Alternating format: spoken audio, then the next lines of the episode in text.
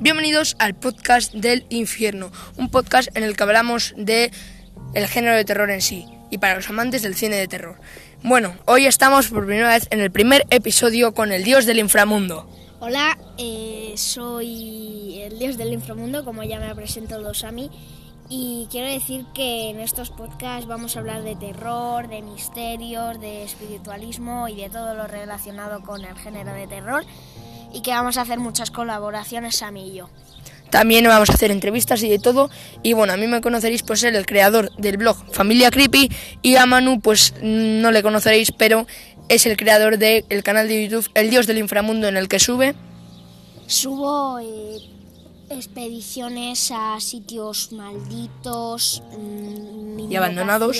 Sí, abandonados también. Invocaciones, rituales, todo lo relacionado con espiritualismo. Sí. Mucha- es un canal dedicado al terror. Al, terror más bien espiritual, eh, videoreacciones y bueno, sí, algo así como un youtuber que es muy famoso y que nos ha inspirado, que es de John Man Show. Y que bueno, pues tendría el placer de entrevistarle, me gustaría mucho entrevistarle, pero bueno. Eh, vamos, hoy, como es el primer vídeo del podcast, el primer capítulo, eh, no teníamos nada pensado, así que hemos pensado así rápido y hemos dicho, a ver, como es el primer capítulo, vamos a coger a una leyenda del cine de terror. Una leyenda del cine de terror, Freddy Krueger. Así que vamos a contaros unas curiosidades sobre Freddy Krueger, qué opinamos sobre las películas y pues eso básicamente, hablar sobre ese personaje que ha, eh, ha creado Wes Craven. Bueno, yo creo que podemos empezar hablando un poco de los inicios de la saga de Pesadilla en el Street, Sí. ¿no? En- o sea, la saga tiene dos historias ahí, que la primera, por ejemplo, es que Freddy Krueger fue creado después de que Wes Craven, director de la saga, escuchó que había un grupo de jóvenes refugiados eh, que se negaba a dormir debido a pesadillas aterradoras. Pero cuando... Sí, claro, o sea, él leyó en una noticia eh, sobre, en Camboya creo que fue, que eso, que había un, unos estudiantes o unos jóvenes que morían en los sueños, ¿no? Sí, porque cuando finalmente se dieron por vencidos y durmieron, nunca más se levantaron, o sea, murieron. Sí, o sea, la idea eh, es la que un eh, la idea de que él sea un conserje también la sacó de otra noticia donde un conserje había sido quemado y, incendiado, ¿no? Bueno, ahora os voy a contar yo que sin Robert Englund, o yo, yo creo que sin Robert Englund no, habría- no habría sido igual, ¿verdad? Eh, sí, yo creo que mm, esto puede que le parta el corazón a más de un fan de Robert, pero él no iba a ser nuestro amado asesino. Él no, él no quería ser Freddy Krueger.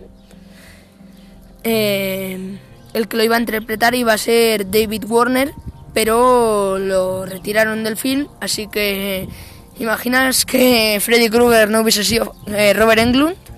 Yo la verdad es que no. Bueno, eh, yo creo que podemos también hablar de las eso, también hay que- frases más intimidantes. También hay que destacar de las frases de Freddy Krueger, porque además de ese toque sádico, de asesino, en series de niños y de jóvenes, eh, también toca mucho el humor negro y se ha caracterizado por eso, por su humor negro del de Freddy Krueger Sí, y sus por chistes. ejemplo, a ver, ¿nos puedes decir aquí una frase, Sammy? Sí, bueno, pues si Nancy no se dejara eh, no se despertara gritando, es que no nos despertaríamos jamás. O el de en inglés, que es el de Welcome to Prime Time Beach, que es como bienvenido al prime time. Y bueno, pues le coge y se le estampa la cabeza contra la televisión. Muy muy sádico todo, pero bueno, es así. Yo me acuerdo de dos que me encantaron, que fue hagas lo que hagas, nunca duermas o arréglatelas para no dormirte. Sí, o la de el hombre de tus sueños ha vuelto y, y eso. Bueno, yo creo que Siempre es más decían muchas- perturbador y recordado. Siempre decían muchas palabrotas y de todo. Sí. Porque es que no solo transmite la angustia, el suspenso y el miedo, sino que también pues haces el papel tuyo, quieras o no. pues- Hombre, sí que es verdad que la que, el- que ninguna de las demás ha igualado a la primera. De hecho, a mí la que más me gust- la que menos me gustó de la saga, la que menos me gustó de la saga es la de la nueva pesadilla de Wes Craven, que está bien para verla y entretenerse, pero de ritmo y de Freddy Krueger, Freddy Krueger no me gustó mucho. ¿A ti? Sí, bueno, yo creo que tienes razón en ese aspecto. No tiene esa esencia del personaje. También es, Bueno, es difícil igualar. Sí, es difícil. Y sobre todo el actor eh, Jackie Early o algo así, que interpretó a Freddy Krueger en Pesadilla en el Street el origen, que es un remake de la primera película que bueno, tampoco estuvo tan mal, pero no me gustó mucho tampoco. Las dos últimas entregas de la saga Sí, no están del no están a nivel de las anteriores. Bueno, eh, también es una cinta que ha lanzado al estrellato a un actor que se, se le conoce por Piratas del Caribe como es Johnny Depp, el capitán Jack Sparrow, ¿no? Manu. Sí, creo que interpretaba a Glenn, ¿no? Eh, sí, el novio de Nancy. No, el novio de Nancy no. Era uno de los amigos de Nancy que muere por Freddy Krueger cuando le, le succiona la cama la garra de Freddy Krueger y sale un chorro de sangre al techo y entonces llega la madre y eso es un, un despilfarre. Sí, pero a ver, os voy a eh, vamos a contar una cosa que no sé si la sabéis, pero él no fue al casting. Él iba acompañado de, él iba acompañando a un amigo. Sí, Pero cuando Wes Craven, eh, director de la saga, Le vio. le pidió que leyera unos libretos para que para ver qué tal lo hacía y en su aparición está la respuesta.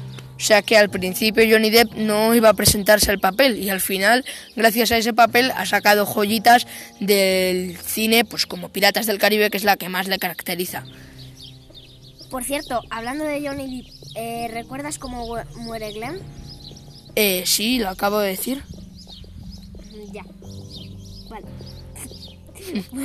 Bueno. Eh, También los colores de la ropa de Freddy Krueger, también es que Wes Craven lo vio en un artículo y es que, bueno, él vio en un artículo que los colores que más impactaban a la vista eran el verde y el rojo y por eso el jersey a rayas de Freddy Krueger, como no podía ser de otra manera, es verde y rojo.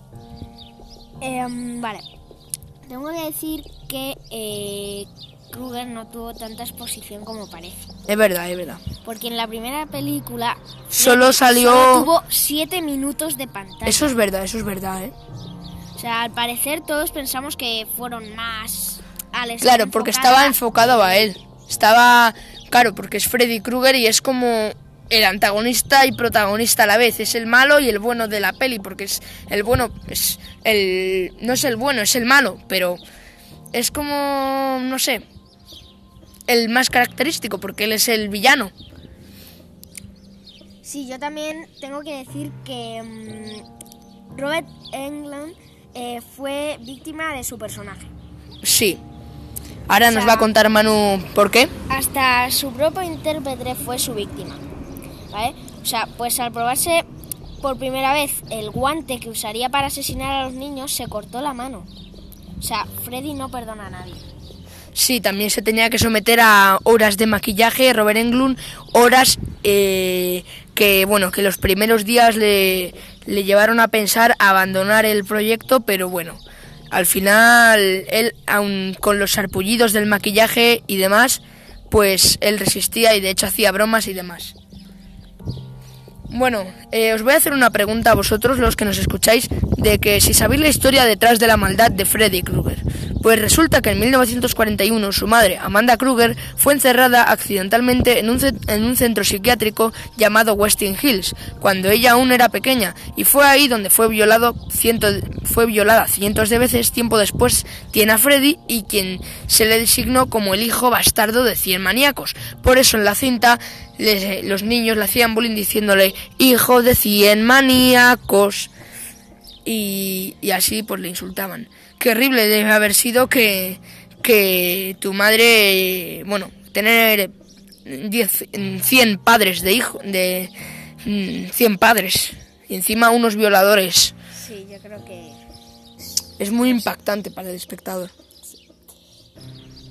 Eh, y también eh, os voy a contar... em, El día de Freddy Krueger, ¿no? Sí, o sea, tiene un día de celebración.